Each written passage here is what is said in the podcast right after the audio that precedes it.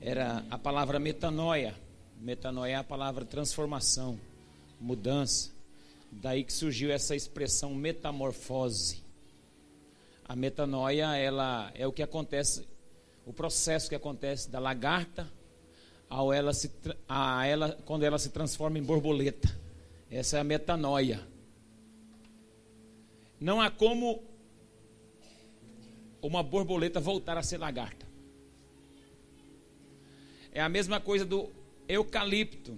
Nós temos aqui a folha do papel. Né? O papel. Da celulose, lá do eucalipto. Veio lá. Não tem como esse papel voltar a ser madeira, o eucalipto lá mais. Assim é quando o crente verdadeiramente se converteu. Se o crente verdadeiramente se converteu, ele não volta a ser eucalipto, ele se torna isso aqui que foi transformado nisso e não tem a possibilidade nenhuma de voltar. Assim também a borboleta não volta a ser lagarta. Isso é metanoia. Quando a palavra de Deus chama, fala sobre conversão na Bíblia, está falando sobre metanoia. E eu ministrei sobre um pouco sobre isso. Na sexta-feira falei sobre Romanos 2, 12 e 2, que diz assim: Não vos conformeis com esse mundo, mas transformai-vos pela renovação da vossa mente, para que experimenteis qual seja a boa, perfeita e agradável vontade de Deus. Então a gente entende que o processo da transformação é esse. Mas qual é o agente transformador? Quem é quem é capaz de provocar essa transformação? Somos nós mesmos? Ah, foi a minha vontade, eu quis mudar de vida. Foi a igreja? Foi o pregador que me ajudou, que me transformou? Não. Qual é o agente transformador? O agente transformador é o Espírito Santo o promovedor da transformação, aquele que promove a metanoia, aquele que promove a mudança, aquele que, me, que muda a mente das pessoas, é o Espírito Santo. Sem a pessoa, sem a figura do Espírito Santo agindo, agindo de forma sobrenatural, não há quem mude de vida, não há quem seja transformado, se não for o Espírito Santo. Diga assim: Espírito Santo, vem sobre mim essa noite e promove a mudança completa na minha mente. Coloca a mão sobre sua cabeça e fala: Minha mente, receba a transformação através do Espírito Santo, o agente transformador na minha vida. Amém, igreja. João 16,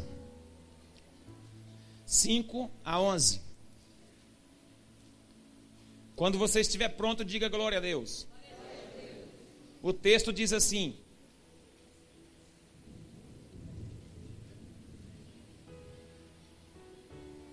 Já começou a chuva?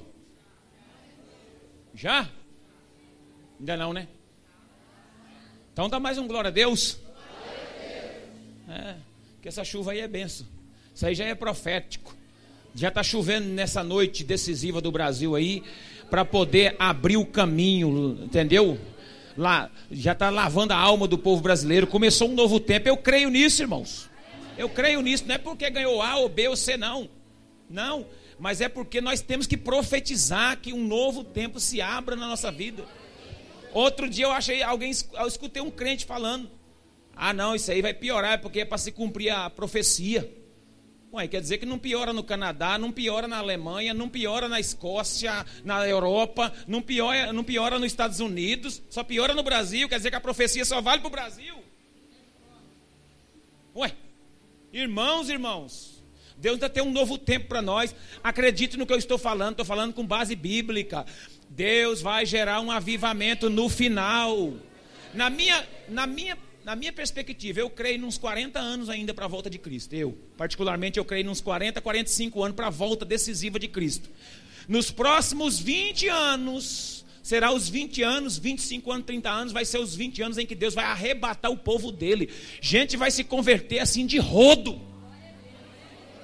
É bíblico. Isso não depende de política. Depende da igreja com o joelho no chão, orando, buscando, vivendo a face de Deus. O problema é que nós, como igreja, preocupamos com as coisas externas, as batalhas externas, e não priorizamos a batalha interna, aquela que Deus quer fazer em nós. Hoje nós vamos mexer um pouquinho com essa, com essa ação espiritual. O agente transformador, o Espírito Santo. Vamos lá. 5. E agora vou para aquele que me enviou. E nenhum de vós me pergunta para onde vais? Antes, porque vos disse isto, o vosso coração se encheu de tristeza. Todavia, digo-vos a verdade: convém que eu vá, porque se eu não for, o consolador não virá. Mas, mas se eu for, eu o enviarei. Quando ele vier, convencerá o mundo do pecado, da justiça e do juízo. Do pecado, porque não creem em mim. Da justiça, porque eu vou para o Pai e não me vereis mais. Do juízo, porque já o príncipe deste mundo está julgado. Até aí. Pai, muito obrigado por essa palavra. Fala o nosso coração de maneira prática, simples, mas de uma forma poderosa que transforme o nosso ser. Em nome de Jesus. Amém. Hoje eu quero falar sobre a missão tríplice do Espírito Santo. O Espírito Santo trabalha e age de forma tríplice. São essas três ações do Espírito para transformar a nossa vida, a nossa mente, que eu quero ministrar essa noite. E o capítulo 16 de João, Jesus está falando em tom de despedida. Jesus está conversando com seus discípulos num tom de despedida. Jesus eh, andou com eles durante três anos, três anos e meio, e agora estava chegando a hora de despedir dos seus discípulos. E quando Jesus toca nesse assunto, eles entristecem o coração.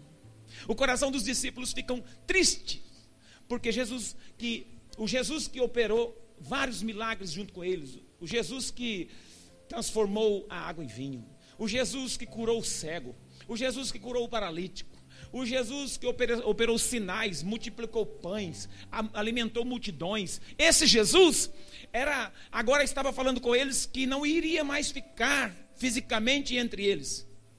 E eles, ao invés deles perguntar para onde é que o senhor vai, se interessar pelo assunto, eles entristeceram o coração e ficaram um pouco amuados entristecido. E Jesus disse: Eu estou contando um negócio para vocês, estou dizendo para vocês para onde eu vou. Vocês nem se interessam para o lugar onde eu vou. No entanto, vocês estão tristes. Mas é necessário, Jesus disse, é melhor. A palavra que Jesus diz, convém, ele está dizendo o seguinte: é melhor para vocês que eu vá. Porque se eu não for, o Espírito Santo, consolador, não virá. Jesus sabia que era melhor ele ir ao Pai para que o Espírito Santo viesse, para que se instaurasse a era do Espírito Santo no meio da igreja. Jesus estaria presente conosco agora não de forma física, mas de forma espiritual. Jesus não estaria mais agora promovendo um treinamento de forma física, como um líder treinando seus liderados, mas Jesus estaria agora instrumentalizando através desses líderes que ele deixou, através dessa igreja que ele formou, no começo com 12, depois com 70, depois com 120, no, no dia de Pentecostes. Agora Jesus estaria, é, através dessa igreja que entendeu e esse chamado de Deus, é, convencendo o mundo. E aí que Jesus vai ensinar eles, Jesus vai mostrar qual é a função, qual seria a ação, qual seria, ou seja, as ações que esse Espírito Santo viria fazer com relação ao mundo. É sobre essas três ações que está escrito na Bíblia que eu quero compartilhar com vocês essa noite. Quem está comigo, diga glória a Deus. O texto diz o primeiro, no verso de número 8, Jesus vai dizer, um pouco antes, no verso 7, veja comigo. Todavia digo que é necessário, convém que eu vá, porque se eu não for, o consolador não virá. Mas se eu for, eu vos enviarei. Quando ele vier, o 8, vai. Ele convencerá o mundo. Do que? Diga, diga assim, coloca assim o dedinho para cima, fala do pecado. Agora o segundo. E do juízo. Isso, novamente, do pecado, da justiça e do juízo. Essas são as três ações básicas. Essa a missão do Espírito Santo está nesse tripé, em convencer o mundo do pecado, da justiça e do juízo. E Jesus explica em detalhes do pecado por quê? Verso 9. Do pecado, porque não crê em mim. Essa é a primeira ação do Espírito Santo, convencer o mundo do pecado. Mas de qual pecado? O pecado de não crer em Jesus. Irmãos, escute uma coisa, é bem simples o que eu vou lhe falar, mas é muito profundo. Jesus não está falando dos pecados. A palavra não está no plural. A palavra está no singular. Do pecado. Jesus, através do Espírito Santo, ele vai operar na igreja. A igreja creu em Jesus e essa igreja agora é responsável para levar a pregação e o Espírito Santo convencer o mundo, as pessoas que estão aí fora sem essa revelação, primeiro, do pecado. Do pecado. Fale comigo, do pecado. Diga assim: não são os pecados. Diga, é o pecado. Tem diferença isso aqui. Qual o pecado? O pecado de não crer em Jesus. O maior pecado que existe é o pecado de não crer em Jesus. E aí você me pergunta: que pecado é esse? É o pecado de rejeitar o convencimento que o Espírito Santo traz através da pregação. Que pecado é esse? É o pecado contra o Espírito Santo. A Bíblia diz que só existe um pecado que não tem perdão. É o pecado contra o Espírito Santo. E muita gente questiona: qual é o pecado, pastor, contra o Espírito Santo? É xingar? É blasfemar? Não. É o pecado de não crer em Jesus. Quando a pessoa não crer em Jesus como Senhor Salvador, automaticamente ela está condenada. Esse é o pecado contra o Espírito Santo. O Espírito Santo é um agente promovedor, é um agente transformador, é aquele que convence o ser humano a aceitar a Cristo, a crer em Cristo, através da pregação da igreja. E quando o ser humano ouve, reconhece que aquilo é verdade e não aceita, não crê, ele está automaticamente pecando contra o Espírito Santo. Quem me entendeu, diga glória a Deus. Esse é, o, é, é, uma, é uma dificuldade em que a igreja tem. A toda a igreja, todos nós como cristãos temos dificuldade de entender isso. Apesar de ser simples, temos dificuldade de entender isso. Por quê? Porque a gente, pre, a gente inverte os valores. Qual é o papel da igreja? Pregar. Qual é o papel do Espírito Santo? Convencer. E a gente inverte o, valores, o valor. A gente quer convencer e quer que o Espírito Santo prega. A gente quer convencer as pessoas e quer que o Espírito Santo prega. Mas a função de pregar é minha. A função de convencer é o Espírito Santo. É por isso que a gente demora, acha que as pessoas têm dificuldade de conversão. Porque a gente está pelejando com as nossas forças. Olha, é por aqui, ah, e tal. A gente fica lutando com os pecados das pessoas e não se preocupa em que ela, que ela creia em Cristo. Como que uma pessoa vai se desvencilhar da cultura religiosa, dos pecados que ela tem, os pecados físicos, pecado contra o corpo, pecado contra a vida dela, contra as pessoas que ela cometeu? Como uma pessoa vai desvencilhar de uma outra, de um nível de religiosidade para aceitar a Cristo? Como? Como a pessoa larga uma cultura, como a pessoa larga uma estrutura e vem para a estrutura de Cristo, aceitar a Cristo com a nossa pregação.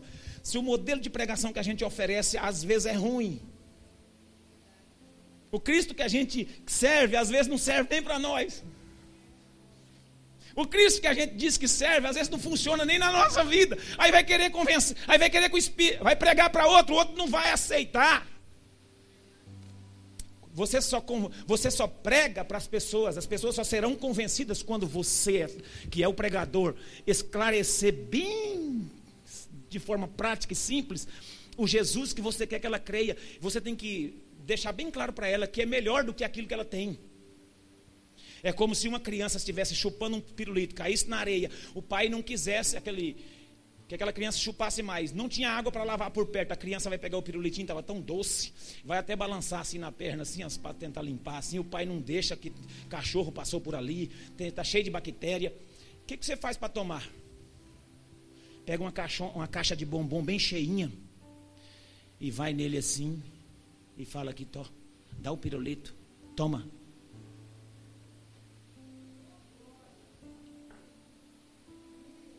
Você acha que ele dá o pirulito, ele já joga fora aquele pirulito, me dá. Sabe por quê, irmão? Às vezes a pregação que, que nós estamos, a nossa pregação não está, não, não está fazendo efeito, sabe por quê? Porque a gente começa a pregar assim. O nosso Jesus é uma luta. Uma vez uma irmã, né? Não foi nessa igreja aqui não, foi em outra. Uma irmã falou assim, começou a pregar para uma vizinha dela. É, porque vamos para a igreja, irmã, que não sei o que, Jesus, não sei o que, não sei o que. A irmã estava conseguindo ir, ela falou, oh, irmã, você vai converter, mas eu vou te falar, vai ser luta na sua vida, viu? Mas rapaz, quem quer um Jesus desse? A pessoa já está querendo sair daquela peleja que ela está. Aí você oferece uma proposta pior, a pessoa não vai largar, não. Fala, deixa eu aqui mesmo com o meu diabo, com qualquer coisa que eu tiver aqui.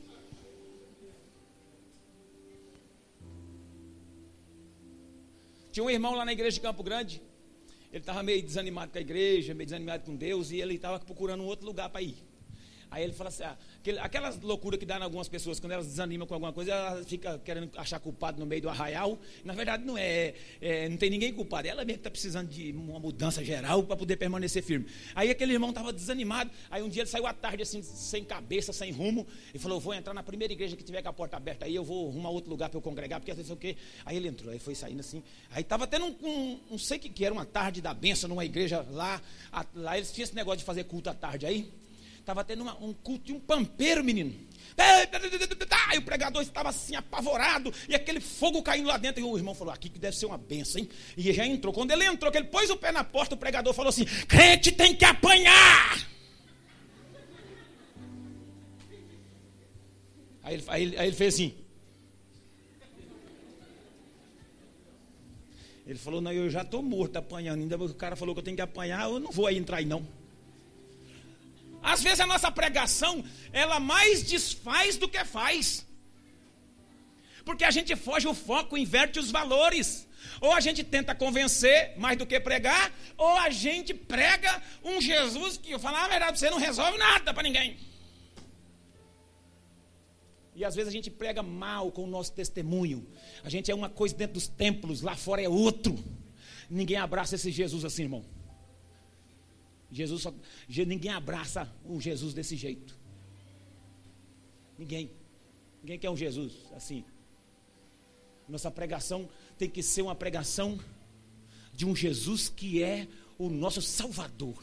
E, e, e, a pessoa tem que ficar bem ciente de que o único pecado que ela tem é o pecado de não crer em Jesus. Mas, pastor, e os outros pecados? Os outros pecados ela vai fazer libertação. Depois que ela vir através desse. Que ela resolveu esse primeiro, ela entra para o meio Aí depois que ela entrou para o meio, ela vai sendo liberta com o tempo. Aí vai largando os outros pecados. Porque só existe um pecado. E o pior dos pecados é o de não crer em Jesus. Os outros são pecados. Eu já vi gente brigando com família. Por causa de religião. Crente converteu. Fica brigando por causa de imagens com os outros que têm a fé deles.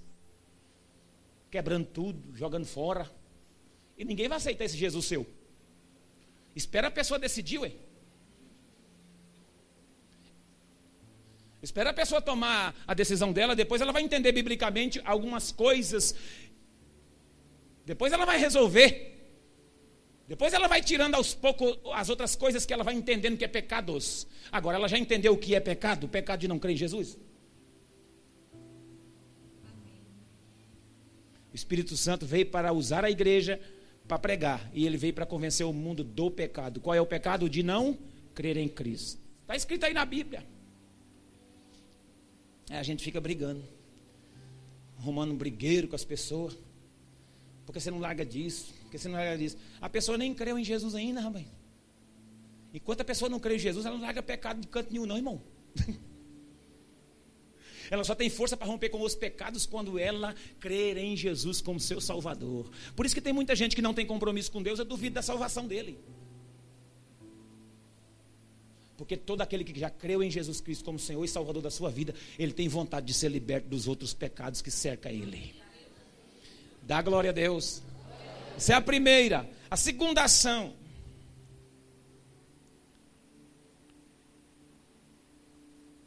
da justiça, verso 10. Acompanhe comigo. Da justiça por quê?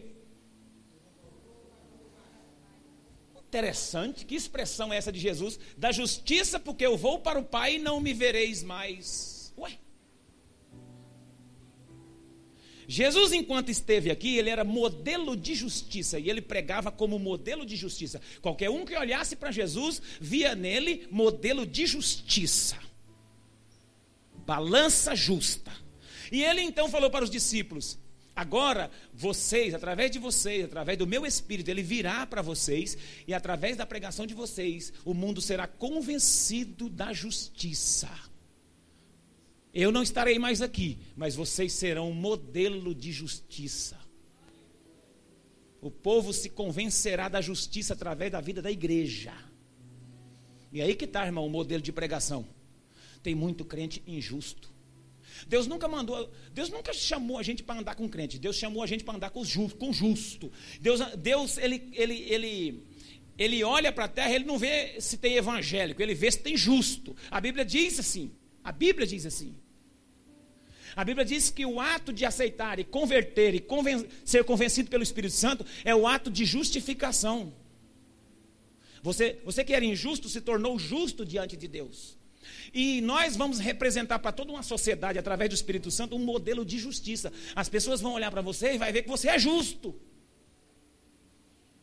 O Espírito Santo vai provocar em nós um modelo de justiça.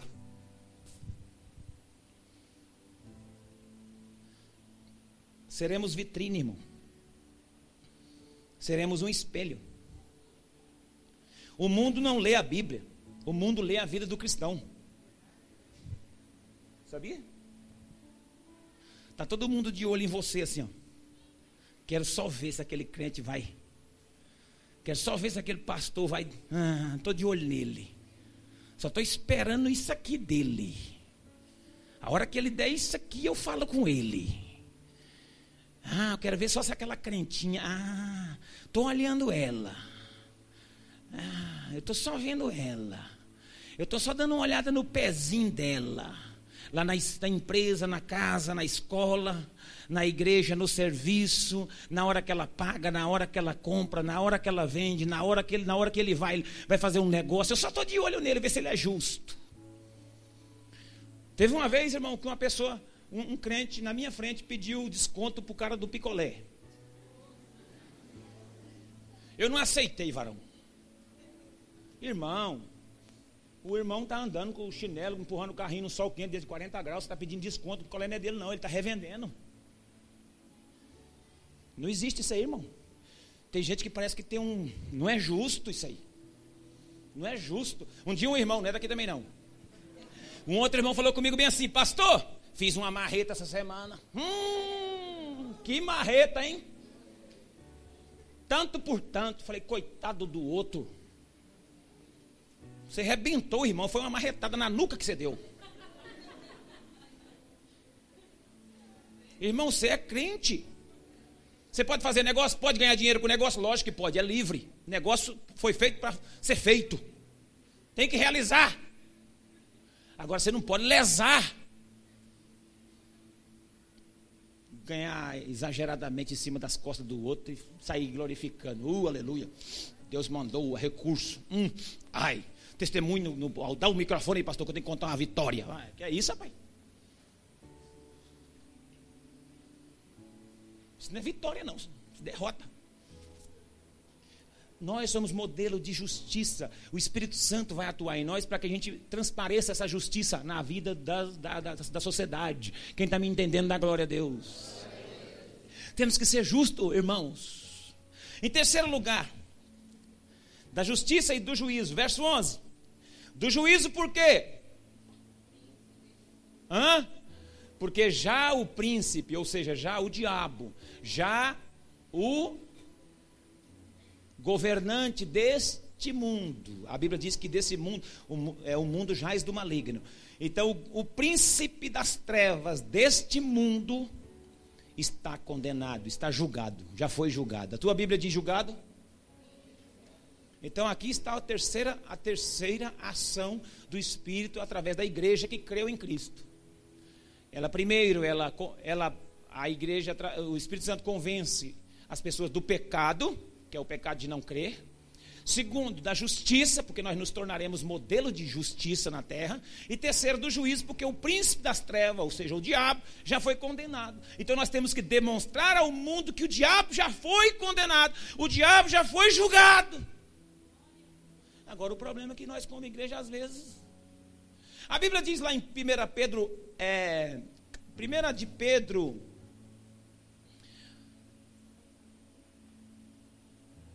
Não é 1 Pedro, é Tiago 4,7. Vê se é Tiago 4,7. Que diz que resistir ao diabo e ele fugirá de vós. Vê qual é esse texto para mim aí. Hã? Tiago 4,7? Tiago 4,7 diz: resistir ao diabo. Agora, tem, às vezes a gente faz o contrário. A gente não resiste ao diabo, a gente foge dele. A Bíblia manda resistir ao diabo e não fugir do diabo. E a maioria de nós foge do diabo. Deixa esse negócio de diabo para lá. Mexe com isso não. Mas não é para fugir, é para você resistir. Resista que ele foge. Resista firmemente na palavra, na obediência. Seja justo que o diabo foge de você. Foge da sua casa, foge da sua família, foge da sua vida. Resista ao pecado que ele foge de você. Presta atenção em mim, eu vou contar um negócio para você que eu aprendi. O diabo, lá, na, lá em Gênesis, ele se apresenta como serpente.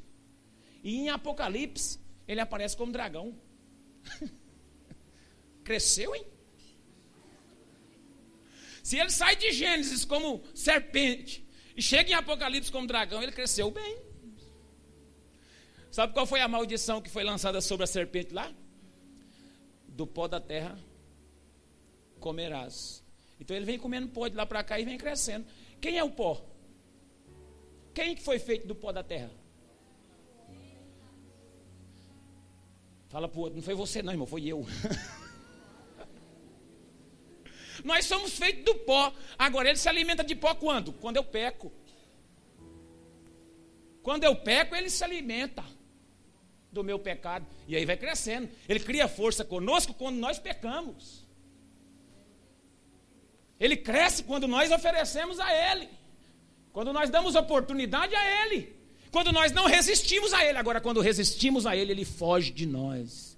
Se você der brecha, se você abrir o coração para o inimigo, ele entra. Uma vez eu contei uma brincadeira aqui, uma história engraçada, que disse que o diabo queria entrar na igreja do pastor, o pastor não deixava. Ele falou: Deixa eu pôr só a ponta do nariz. Aí o pastor falou: depois de tanta insistência, falou: então vai, só aponta o nariz. Aí ele entrou de ré.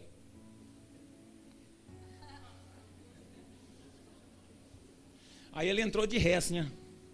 O diabo é astuto. Se você não resistir a ele, ele vai te encurralar. Mas a Bíblia diz assim: resistir ao diabo e ele vai fugir de você, vai fugir da sua casa, vai fugir dos seus filhos, da sua família, da sua igreja, vai fugir da sua cidade. Então, o texto diz bem: ele já foi julgado, já foi condenado. Aleluia. Não seja vencido pelo mal, mas vença o mal com o bem. Não tenha medo. Não podemos abrir porta para o ataque do maligno. A Bíblia diz em Colossenses, no capítulo 2, no verso de número 15, que Cristo despojou na cruz o seu inimigo. A Bíblia, a Bíblia vai trazer uma ideia disso aqui, que é humilhou, os, humilhou o seu inimigo publicamente. E trouxe o seu inimigo amanietado para o seu desfile de vitória. Sabe como é que Jesus triunfou na cruz do Calvário? Abriu aí? É, Colossenses 2,15? Abriu? Ou não? Está na tela. O que, é que diz aí? Leia.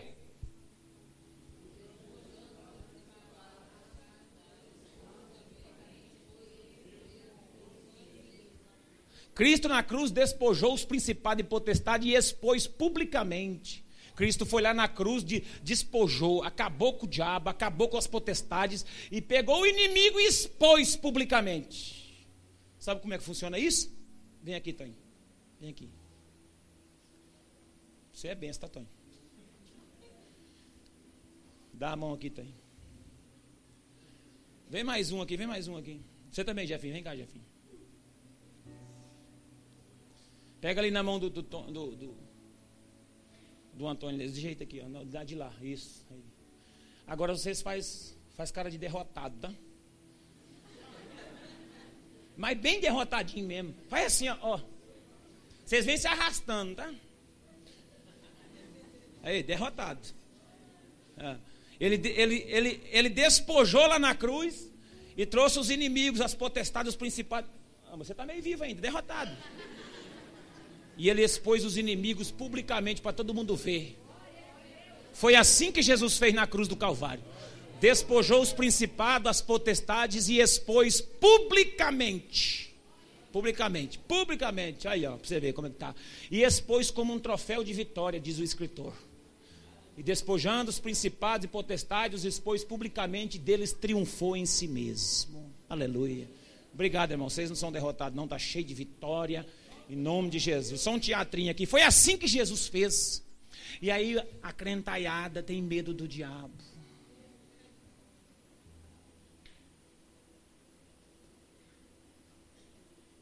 Pastor o capeta. Ele apareceu lá em casa. Pastor, eu vi um vulto. Expulsa.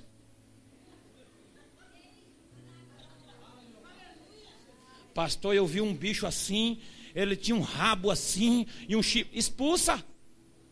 Repreende, você tem autoridade em Deus, porque Deus, através de Jesus, já expôs o diabo e publicamente já despojou as, os principados e as potestades. Você tem toda a autoridade cristal sobre eles, porque você é a igreja, você ficou no lugar de Jesus, e cheio do Espírito Santo, você tem autoridade. Amém? Sujeitai-vos a Deus e resisti ao diabo.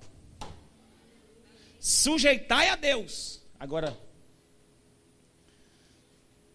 o cristão sujeita ao diabo, sujeita ao pecado, aí tem que fugir. Resista aos disfarces do diabo. Resista às ações do inimigo.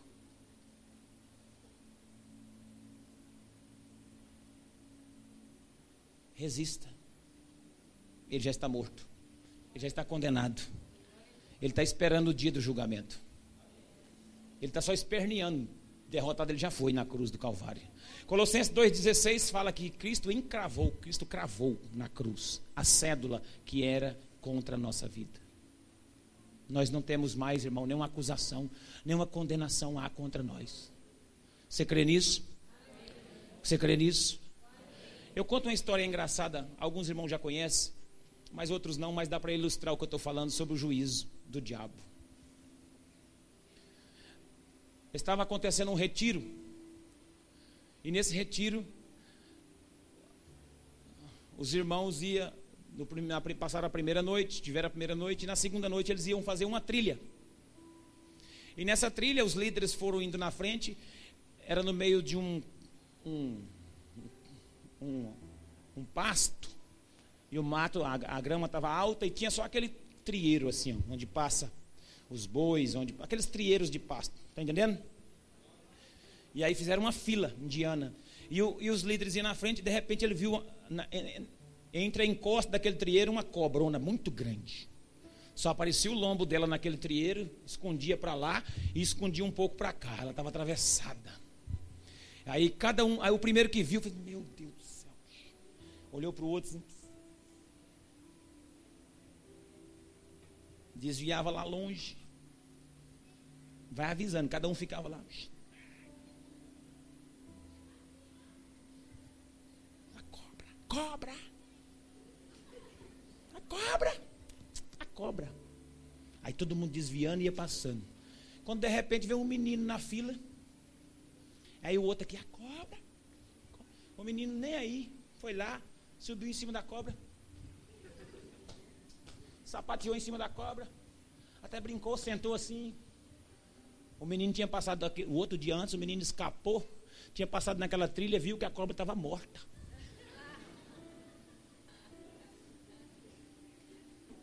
Todo mundo fugindo daquela cobra que estava morta. Assim estão os crentes fugindo do diabo. Assim estão os cristãos caindo nas artimanhas de Satanás. Mesmo ele estando condenado, ele ainda assombra muita gente. Mesmo ele estando julgado, ainda assusta muitas pessoas. A Bíblia diz assim: o, o Espírito Santo vai convencer o mundo do juízo, porque o príncipe desse mundo já foi julgado. A igreja tem que ter uma pregação de poder, porque o Espírito Santo vai convencer o mundo através do poder que tem na mão da igreja. A igreja tem que ter uma pregação de poder, porque as pessoas serão convencidas pelo poder da palavra que a igreja prega. A igreja tem que ter uma palavra poderosa. A igreja tem essa palavra que ela já declara que nós somos mais que vencedores. A palavra de Deus diz que em Cristo nós faremos proezas. A palavra de Deus diz que nele somos mais que vitoriosos. Nós somos mais que vencedores. O mundo faz vencedores. O mundo faz vencedores, mas a palavra de Deus faz mais que vencedores. Você já venceu, Cristo já venceu na cruz por você, e você não é derrotado, você não é fracassado, você já está num outro nível. E a igreja, no poder do Espírito, ela tem que fluir fluir, fluir e pregar, e através da pregação da igreja, as pessoas, o mundo vai convencer do pecado, que é o pecado de não crer em Jesus. Vai ser convencida que a igreja é um modelo de justiça. Ah, pastor, mas no meio da igreja tem tanta coisa tem tanto líder dando nó nos outros. Ai, como faço para acreditar nisso? Não acredita nisso. Acredita em Cristo. Acredita na palavra de Cristo, acredita nele. Eu, eu lembro de um testemunho do pastor Afrânio. Quando ele converteu, ele era menino. Não, ele, não sei se foi ele ou foi um amigo dele. Esse é um testemunho que ele conta. Acho que foi ele. Quando ele decidiu por Jesus mesmo. Um homem de um supermercado falou: a pior besteira que você fez na vida foi se tornar crente. Vou te mostrar aqui, ó. Ah, abriu a gaveta, pegou um tanto de cheque sem fundo, de, monte, de bastante crente. Esse aqui é do crente, esse aqui é do outro crente, esse aqui é do outro crente, aqui, ó. Você fez besteira. Aí ele falou assim: me mostra um cheque de Jesus de Nazaré. Se tiver um aí sem fundos, eu largo ele. Porque eu não aceitei crente, não aceitei igreja, não converti por causa de igreja, eu converti por causa de Cristo Jesus. Eu, acreditei, eu acreditei, foi nele, eu creio é nele. A igreja tem que ensinar as pessoas a crer em Jesus. Os nós, os pregadores, temos que ensinar as pessoas a acreditar é em Cristo, não é na denominação, é em Cristo, é no Senhor. A denominação serve, irmão, para nós congregarmos. Como é bom essa denominação, é boa. Tem origem, tem homens sérios no meio dela. Ela é boa para a gente congregar, mas Cristo é que vai nos salvar, é Cristo que vai perdoar pecado, é Cristo que vai nos levar para o céu. O pecado de não crer em Cristo, um modelo de justiça para o mundo e subjugar o diabo debaixo dos pés da igreja. Sabe como vai ser a vitória da igreja? Esmagando a cabeça da serpente, os calcanhares da igreja, o calcanhar da igreja vai esmagar a cabeça da serpente de uma vez por todas. O diabo está debaixo dos seus pés, o inimigo está debaixo dos pés da igreja é, as portas do inferno não prevalecerão contra você, as portas do inferno não prevalecerão contra a sua casa. De repente você entrou aqui dentro abalado, assustado, preocupado, achando que o inimigo, que o inferno virou-se contra a sua vida. Não virou, não. Você é mais que vencedor. Sobre as suas mãos está o escudo da fé a palavra, a espada do Espírito, sobre a sua vida está as armas espirituais para combater e vencer as hostes do diabo. Fica de pé para a gente orar, fica de pé. Você faz parte do exército de Deus. Você faz parte do exército de Deus. Você faz parte do exército de Deus. Você faz parte do exército de Deus. Quem está aqui dentro que não tem convicção 100% que é convertido? Quem está aqui dentro que não tem convicção 100% que é já um crente mesmo, verdadeiro, genuíno, em Cristo, não estou falando só na Batista Nacional, não, estou falando em Cristo. Se tiver alguém assim, eu convido aqui na frente. Não tenho convicção 100% que sou crente, então vem aqui na frente, eu vou orar por você. Não tenho convicção ainda. Agora, depois dessa palavra, eu entendi que eu tenho que crer em Jesus, porque o principal do pe dos pecados, dos pecados, é um pecado só. O principal dele é o pecado original, é aquele pecado de não crer em Cristo. É o de não aceitar o, o convencimento do Espírito Santo. E não sou eu, pastor, que tem que convencer você, não, irmão. Eu não vou ficar aqui batalhando para você vir aqui ou ir acolá, não. Eu estou lhe explicando. Que a Bíblia diz assim: que aquele que crê, aquele que crê, aquele que crê e for batizado será salvo. Não é ser batizado, não, é crer primeiro. O que crê e for batizado será salvo. Crer no Senhor Jesus e será salvo. A palavra de Deus diz: crê. Eu creio. Você crê, você crê, confessa. Porque todo que crê, confessa. Então hoje é seu dia. Se você não tem 100% de certeza, sai do seu lugar e vem aqui. Agora, se você já tem, eu vou orar por você. Porque Deus vai dar vitória para você hoje. Se o inimigo estava te oprimindo em alguma questão, se o inimigo estava te oprimindo em algumas, algumas questões, se você estava amedrontado, hoje é seu dia de sair disso aí. Amém?